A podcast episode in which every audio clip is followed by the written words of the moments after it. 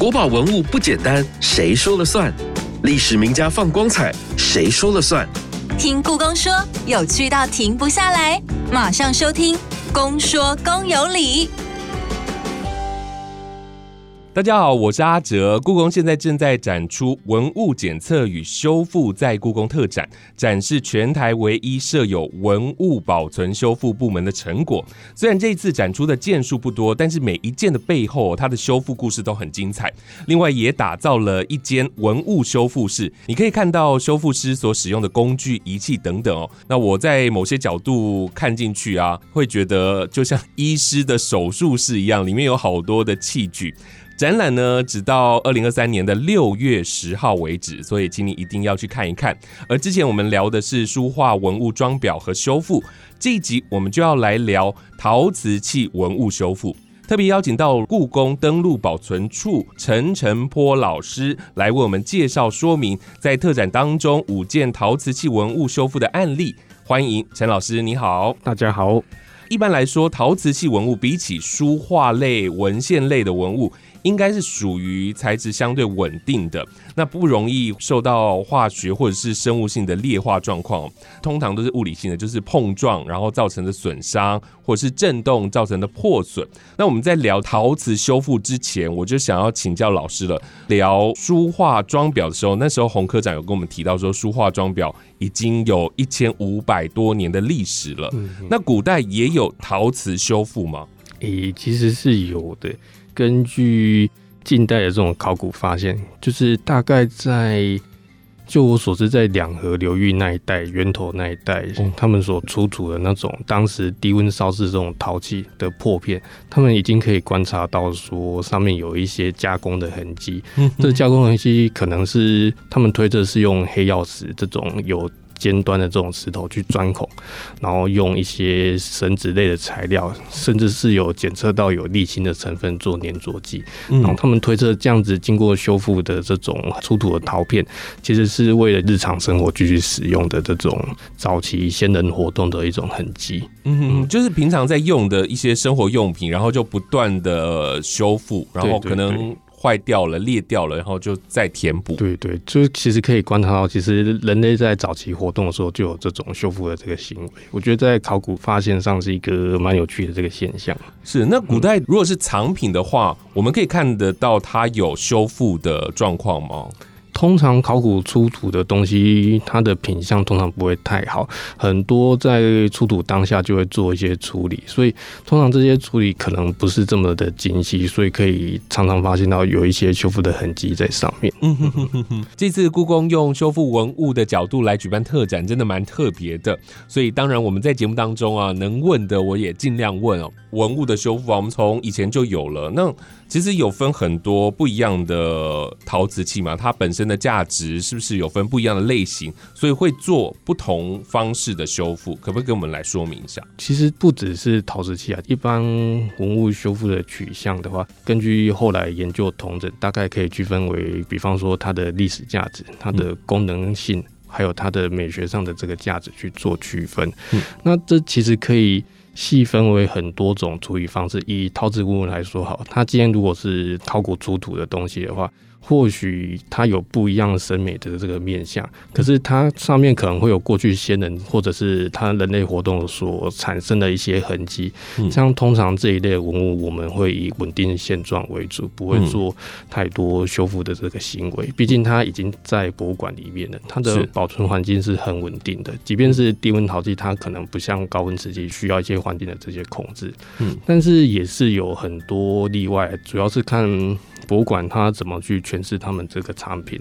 嗯，像是一样是考古出的东西，特别是那种海水打捞的这种文物，对，甚至是高温质疑，它其实很容易会有这种沿害的这种状况。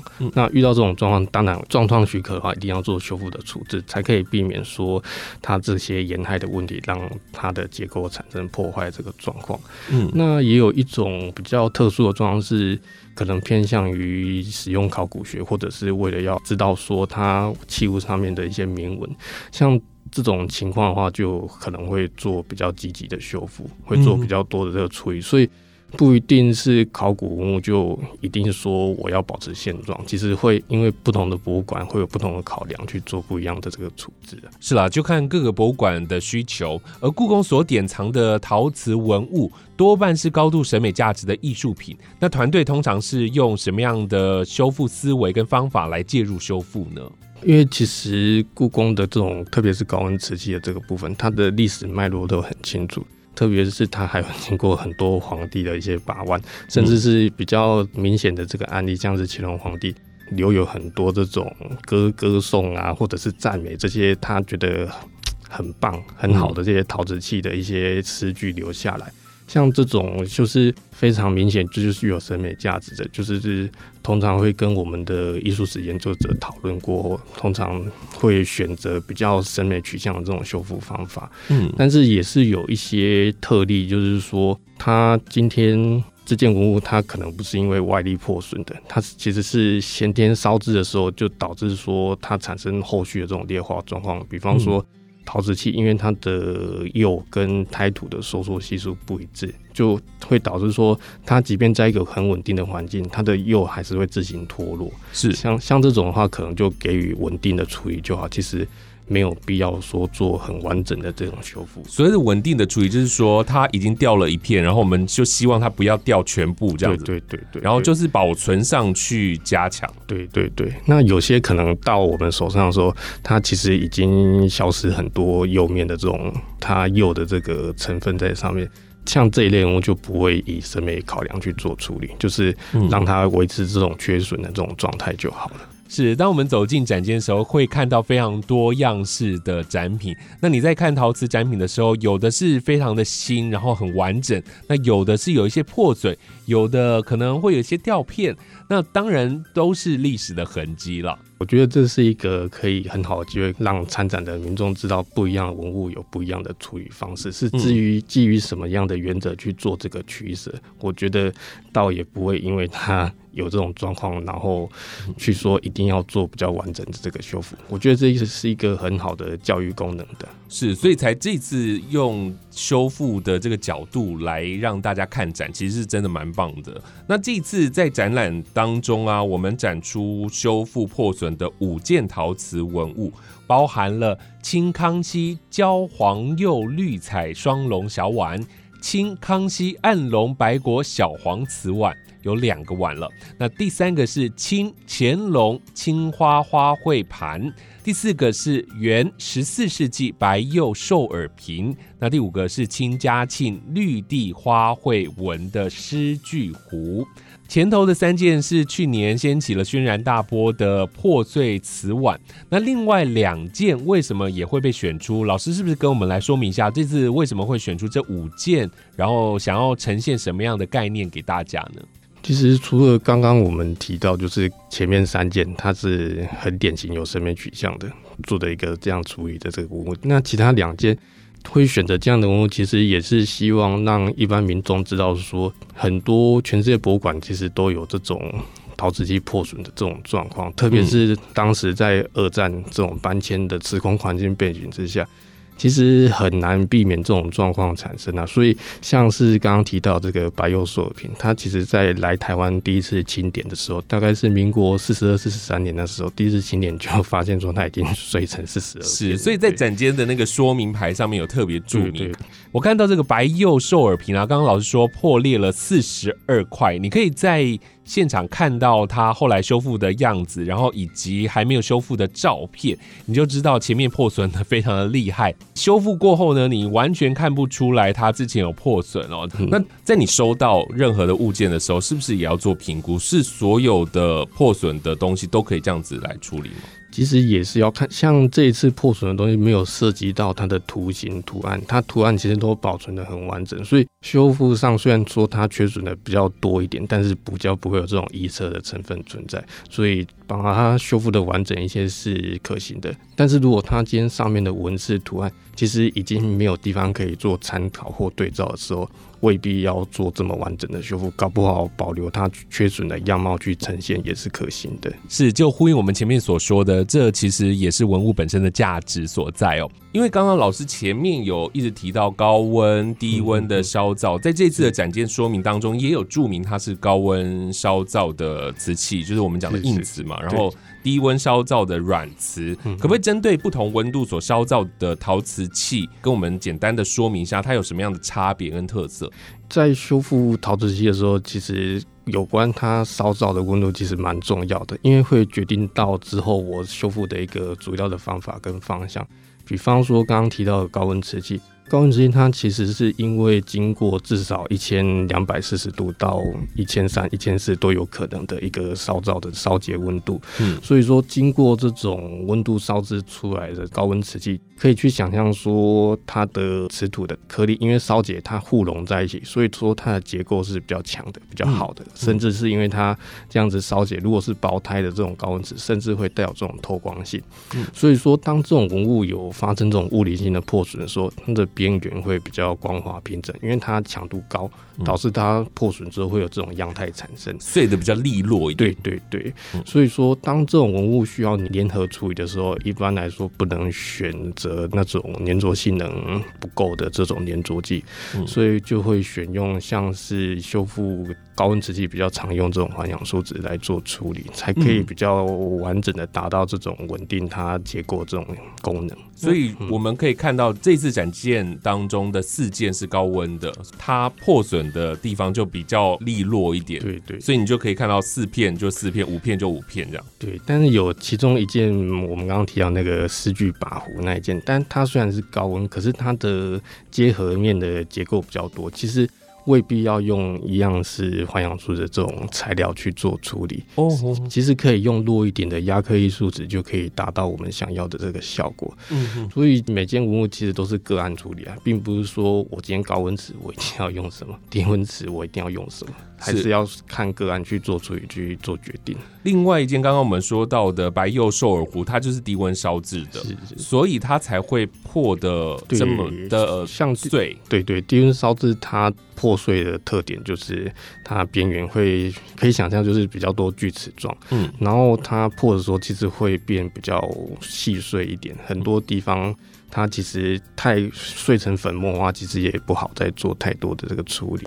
是因为我看到你们原始的模样啊，好像每一个几乎都是就像拼图一样，它都可以密合嘛，对不对？对。只有这个兽耳壶，它会有一些孔洞，对，它甚至是没办法密合的。是，所以它在塞进去的是原来的瓷器的材质，还是单纯的化学原料？经过烧制完成这些陶瓷器，不管高温低温还好也好，其实已经没办法用原本的材料去做处理了。大部分都还是要靠现在的这种合成材料去做处理，才可以达到说去模拟那种釉面的质地。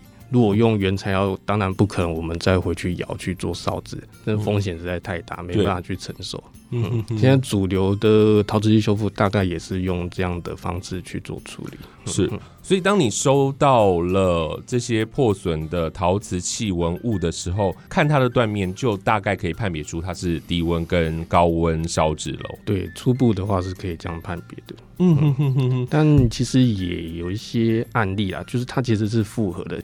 这部分比较没有办法在展览的时候提到，因为比较偏向于它的工艺制作技术。像刚刚提到那两件碗形的那个文物，它虽然是高温烧制，但是它的釉其实是另外再用低温处理的。哦，它的胎体其实是先烧制好高温的这个胎体，嗯，然后再去用含铅的这种釉料再。做二次烧制的这种程序，所以不是只有一道工序而已。对对，所以东和博士在做分析的时候，他其实就可以检测到这种含铅釉，因为含铅釉它其实是没办法超过一千度去烧制的。那如果经过一千度去烧制的话，它其实是会垂流的，整个窑窑内都是。所以我们就可以判断说，它是胎体先经过高温烧结，然后它釉料再经过第二次比较低温的这种烧制去制成的。嗯，才可以呈现说我们看到。透明度很高这种黄釉的这种质地。所以你们在修复之前，势必也必须要经过科技检测了。其实不一定一定要做科技检测啊，就是如果有需要再做。有点像我们去去做健检，或者是做一些医疗行为，医生会判断说你需不需要做这个。如果今天是一个很典型的案例，其实修复师判断说大概怎么处理就好，其实没有必要再做进一步一个检测。但是如果遇到一些比较特殊的案例，可能不确定它表面材质，或到底是它原本的还是后加的。做一些检测是有助于后续修复这个处置的。所以对于陶瓷器来说，经过了科技检测之后，修复师希望能够在科技检测当中得到什么样的讯息？以修复师的角度来说，会比较希望知道说，像我刚刚提到的，它的表面的釉。到底是高温烧制还是低温烧制？因为像碗形那个，我看破片会直觉说它是高温烧的，但不会意识到说它的釉其实是经过二次处理的。像这种情况，我使用的材料就不能比它表面釉的那个强度还要强，我可能就要选用多一点的材料去做处理。哦，我没想到上头还有釉料啊，所以。呃不是只有陶土的本身，那上面的釉料它烧造的工序可能不一样，所以就要透过科技检测才能够得到它原始的这些讯息。那刚刚前面老师有特别提到说。出土的一些陶瓷，它可能有一些破裂，所以在那个时候就已经修复了。那现在我们在故宫的典藏当中，有没有一些陶瓷器是看起来非常的完整，但其实透过了科技检测之后，发现它其实是有被修复过的痕迹呢？其实实际修复。如果是在九零年代初期以前曾经修过的文物，其实很容易发现有修复痕迹。这其实要追溯回半世纪以前的事情，是因为大概在七零到八零年代那段时间，因为曾经有当时也是现在很有名的修复期刊，说当时可以使用什么样子的环氧树脂，可是其实。当年不管是他做一些材料的验证也好，其实都还没有非常完善，跟以前的医学一样。比方说，我听我母亲说，早期妇产科其实就是用听诊器去听的，那时候还是没有超音波那个时代，也是一样的道理啊。就是早期可能有一段时间大量使用的某种环氧树脂也好，或者是消化纤维素也好，其实都产生很多问题啊。嗯嗯，所以它那种材料其实在两三年就会产生不管。变色或者是催化也好，其实都蛮明显的。所以如果是九零年代以前有修复过的，其实很容易就可以判断出来，就是一看就知道了。所以你这次修复过那个时期的某些瓷器，然后下一次有人拿过来的时候，其实你可以马上的联想到相同的一个状况。对，所以其实这个历史事件其实导致说后来。修复产生了一个很大的变革就是说之后的修复师会比较趋向于保守，有很长一段时间修复师都不会追求这种我们现在所谓的不容易辨识或者是追求审美的这种修复方法，会希望说让它可以有辨识性，就是因为过去可能这些历史事件所造成的。所以可以这么说吗？我们不要马上用那种刚推出然后最新最好的材料来做修复的材料，那是不是会比较好呢？也不是这么说。其实像我刚刚提到那个历史件，那也是当代最好的材料。可是，在现在看，完全不是这么回事。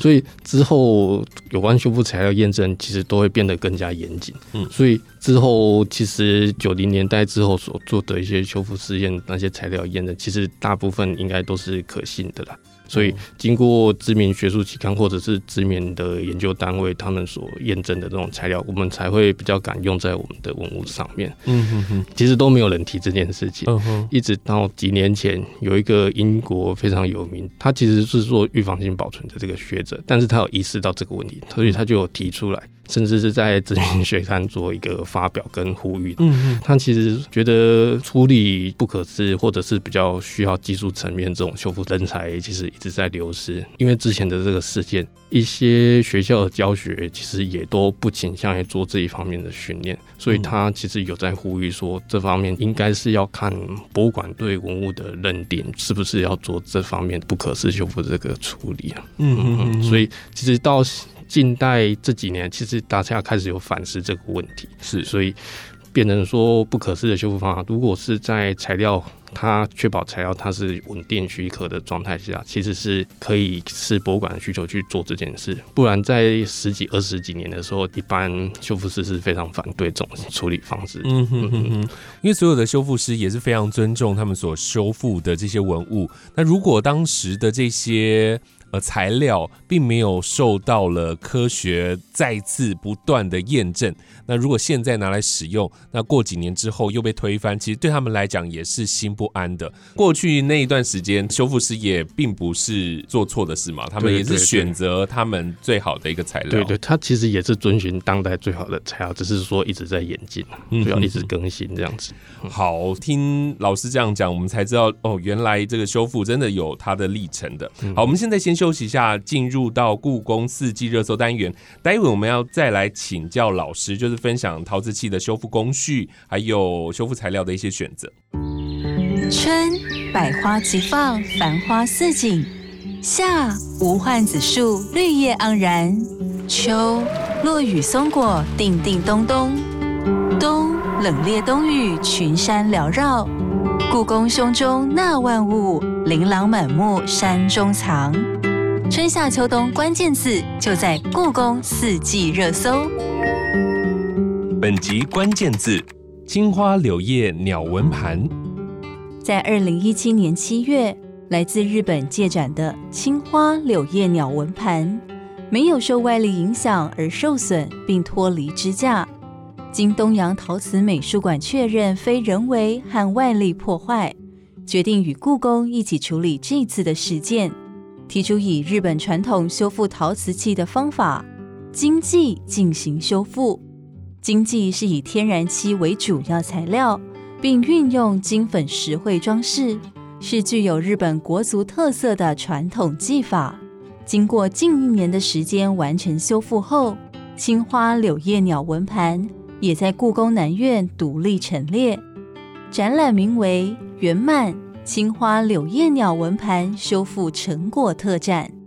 如果还想知道器物修复更多工作内容，欢迎收听《公说公有理》第四季第十四集。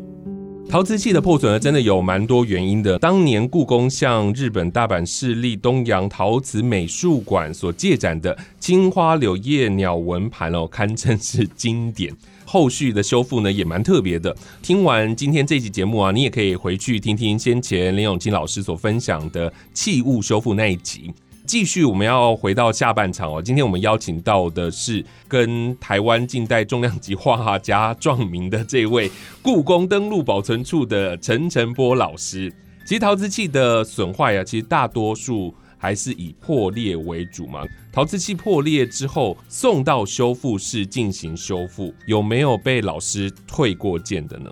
嗯，基本上其实他在选件要做修复的时候，实际上第一线的研究人员就是我们艺术史的这些学者，他其实就会已经会有一个基本的判断，他觉得有修复的可能的话，才会送过来啦。嗯，所以比较少会发生过刚刚讲的这种案例，就是送来说发现不可以处理这样子。嗯，因为我们院内的考古文物其实没有这么多，因为很多考古文物它出土的时候就已经经过第一手处理了，可能后续也不需要做太多的这个修。复是，如果是像比较典型的，可能考古中它只剩下残片，残片如果硬要把它还原成很完整的状况，其实是没有必要的。啊其实不如保留它那种破损的样子去展示，会比较符合它过去历史的这种价值。有没有说可以怎么判断这个文物是没有办法再修复的？基本上，如果是破损的陶瓷器，它如果残片都还有。保留在六七成以上的话，其实要修复应该都是还算可行的啦。嗯，除非说它今天破的部位刚好它可能是像青花，它有一些图像我们没办法去做预测，已经变成说是预测的这种行为的话，嗯，就没有必要去做一个很完整的这个修复。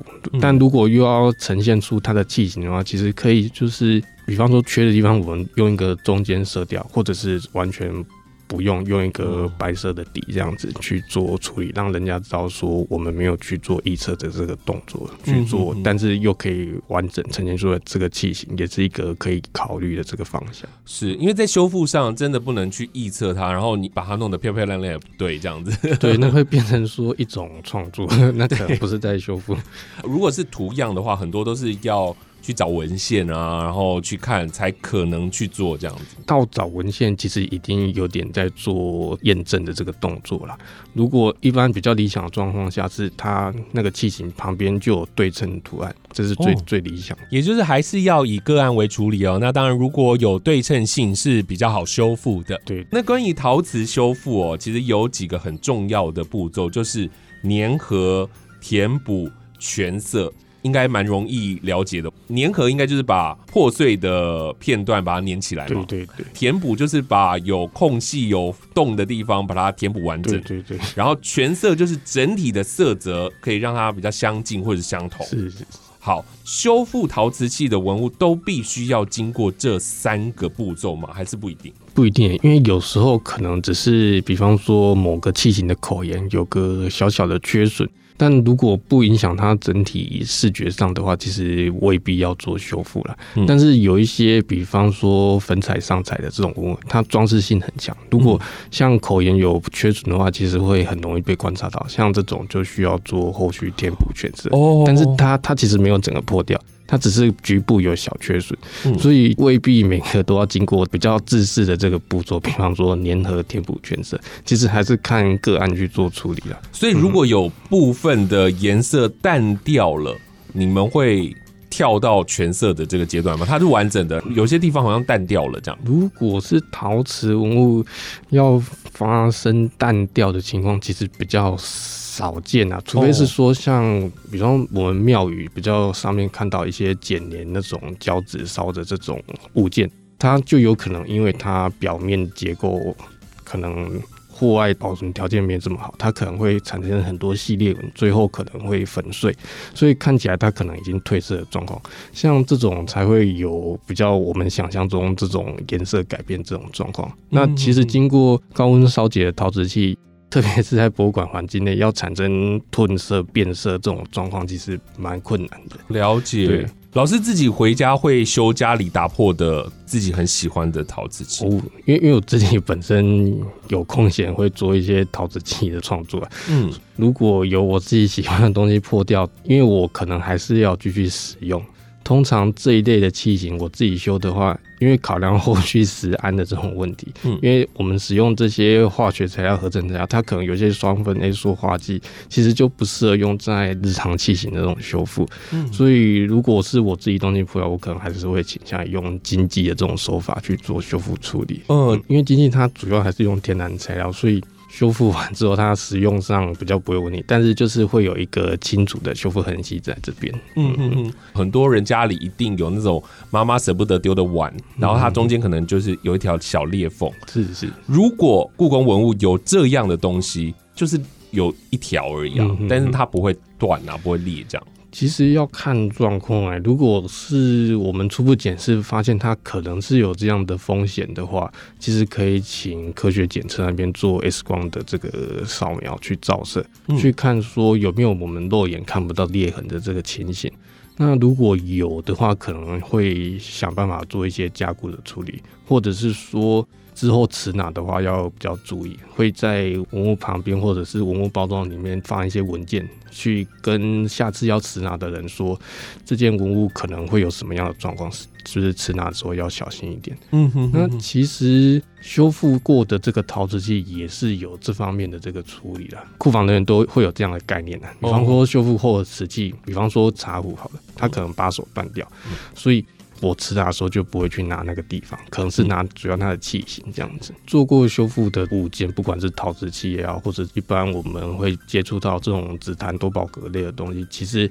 在处理过多要比较注意小心一些。这个动作确实是非常重要的，你要记录完备嘛。那后续如果要在持拿这个文物的时候，才可以特别的留意，不会发生状况。老师，我想请教一个问题，就是说，当你们修补完后，就是已经粘合、填补，然后全色了，需不需要在最外层再上一层什么样的材质，让它更加固呢？嗯，其实不会，就是有达到理想的这种目的就好。我们家那些茶，不管是人工合成或天然的茶，它经过二三十年，或者是下个时代的修复师或者是管员遇到的时候，它势必还是会有劣化的这个状况啦。嗯，所以多加的话，其实是对后代工作的人增加多一层的工作量。嗯，其实是没有必要的，就是处理到适当的程度就好。嗯哼哼，刚刚我们说到了这个修复的步骤，最后一个就是那个全色嘛。对，全色其实简单来说，它其实是不是调色，把色调弄得比较贴近原本的物件正确的颜色。嗯，如果比方说油画类的文物或者是纸质类的文物去做这样的处理，其实是没有错的。嗯，其实这整个观念都没有错，但是你应用到陶瓷器上面来说，会比较难去达到这个目的。是因为陶瓷器它的全色，因为它表面有一层釉，它釉经过不同的配方，它烧出来可能是透明的釉。可能是不透明，或者是业界会称之为乳浊釉了，或者是说它虽然是透明釉，可是它带有一些发射剂在里面，所以可以呈现出我们看到琳琅满目的这个颜色。是，所以说我们看到颜色，它其实是一层。透明感的这个颜色，那如果你直觉意向去调这个颜色去做全色处理的话，其实没办法达到这种釉面的质地。那你们要怎么去处理它呢？通常有这种透明质地的我们，通常是要一层一层堆叠上去，用比较透明的这种颜色堆叠上去，才可以呈现出它这种釉面的质地。嗯嗯，所以处理上可能会比较花时间。可能我一天只处理一点点，但是需要的时间就要拉长，这样是处理这个器物修复啊，陶瓷修复，它其实都是立体的东西嘛。对，呃，在不同角度看到的色泽，会不会影响到你们修复？